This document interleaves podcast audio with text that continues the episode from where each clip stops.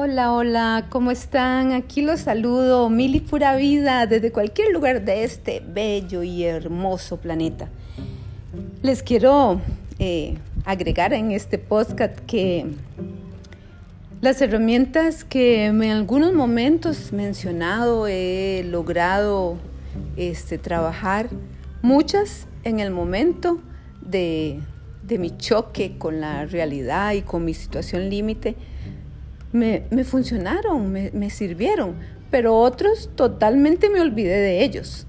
Y al olvidarme de ellos, eh, no quiero decir con esto que, que nada, es que uno es humano y uno eh, escucha y entras en una zona mm, bastante vulnerable y escucha otras cosas y entonces este, te perdés. Creo que lo más importante para que no le suceda a alguno que se vaya a ver eh, o alguna en esta situación es no nos perdamos. No nos perdamos porque sufrimos.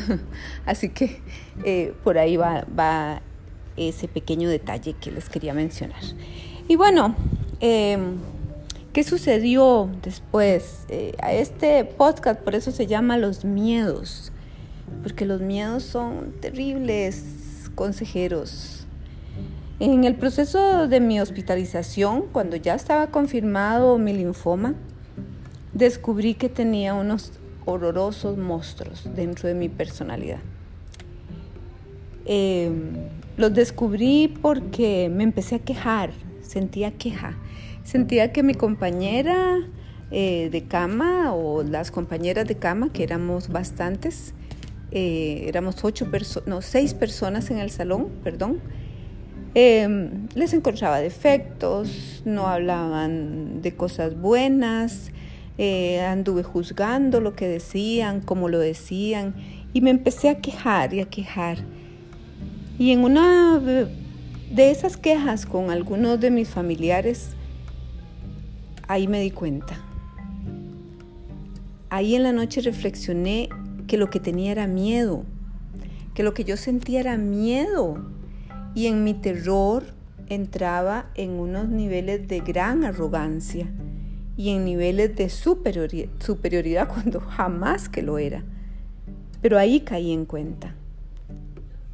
Quiero también mencionar que eh, me di a la tarea de evadir, evadir a mis compañeras, entonces hacía manualidades, hacía sopas de letras, eh, hacía cualquier cosa menos compartir con ellas porque para mí ellas estaban mal. Entonces, véanlo, vean las monstruosidades, ¿verdad?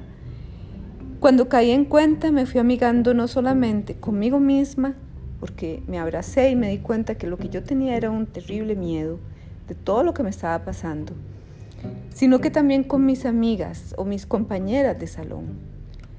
Y aprendí mucho de ellas, siguiendo el consejo de mi pareja. Ella, él, mi pareja me decía, ellas te pueden enseñar mucho porque ya han vivido antes que vos lo que, lo que tal vez para vos viene.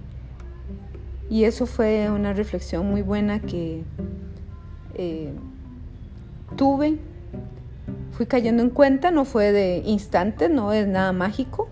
Duré mis horas, al otro día todavía tenía mis inercias, sin embargo lo, fui logrando.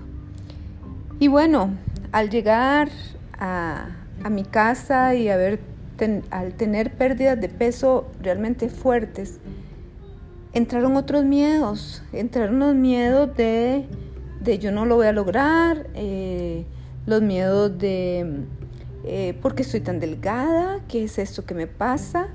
No, no, esto no puede ser. Este, y vuelve a entrar esa arrogancia de no agradecer más bien a mi cuerpo, a mi, a mi sistema óseo, lo que estaba sosteniendo. Estaba sosteniendo un organismo que sí me permitía eh, ir levantando mis glóbulos eh, rojos, sí me permitía, estaba funcionando bien pero en mi arrogancia y en mis miedos me ponía impaciente porque mi, mi cuerpo no era el que yo quería que fuera. Entonces, esta fue otra muy importante reflexión. Es tu amigo fiel, es un templo, es, eh, es el cuerpo, es ese sistema óseo que es el que me llevaba al baño, me llevaba a, a, poderme sentar en una silla o en otra, el que me llevaba a dormir. Ah, ese era mi cuerpo. Muy delgado, sí, pero era mi cuerpo. Con el tema del cabello, fue interesante porque desde antes yo como que me la veía venir y me despedí de él. Y eso fue muy bueno. Despedirme de mi cabello fue muy bueno. Luego lo recorté y luego me lo rapé. Y eso fue genial. Y hoy por hoy me siento que ese paso a paso se lo recomiendo a cualquiera que esté viviendo una situación límite como la que esta enfermedad te provoca. Y si ven, llevo aprendizajes solo de mi persona, pero que los miedos me lo permitieron, es cierto, pero la reflexión es la que los sacó y los desechó.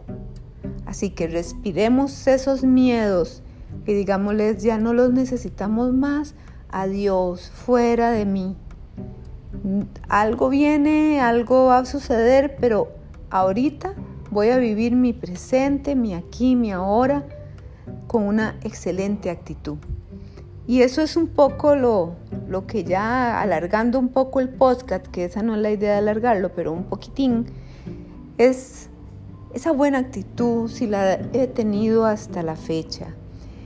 Esa buena actitud de sonreír, de va a ser bien, utilizar aforismos, aforismos que te levantan, aforismos que todos los días los vas a ver, escríbelos y pégalos en tus, en tus zonas donde siempre habitas. Pégalos, pégalos, siempre habitas en el baño, pégalo ahí. Siempre pasas por el refrigerador, pégalo ahí. Y eso te va a motivar, te va a subir esa actitud. Eh, las meditaciones, ese contacto con lo sagrado, ese contacto con lo sagrado.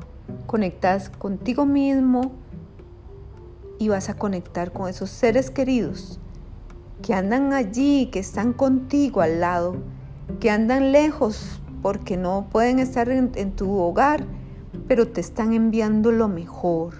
Esa energía que llegaba todas mis mañanas, abría los ojos y agradecía. Uy, sentía la energía de mis seres queridos que de maneras de ceremonias, de oraciones, de rezos, de buenos deseos que me llegaban, levantaban mi actitud con fuerza, una actitud que aún tengo, una actitud de vamos a salir bien. Pero además de salir bien o estar bien es, ¿qué estoy aprendiendo de esto? ¿Estoy aprendiendo de esto? Fue muchas de mis preguntas semana a semana y de mis reflexiones. Y amigos, los dejo para un próximo podcast. Que estén muy bien todos. Aquí se despide Mili Pura Vida en cualquier lugar del mundo. Adiós.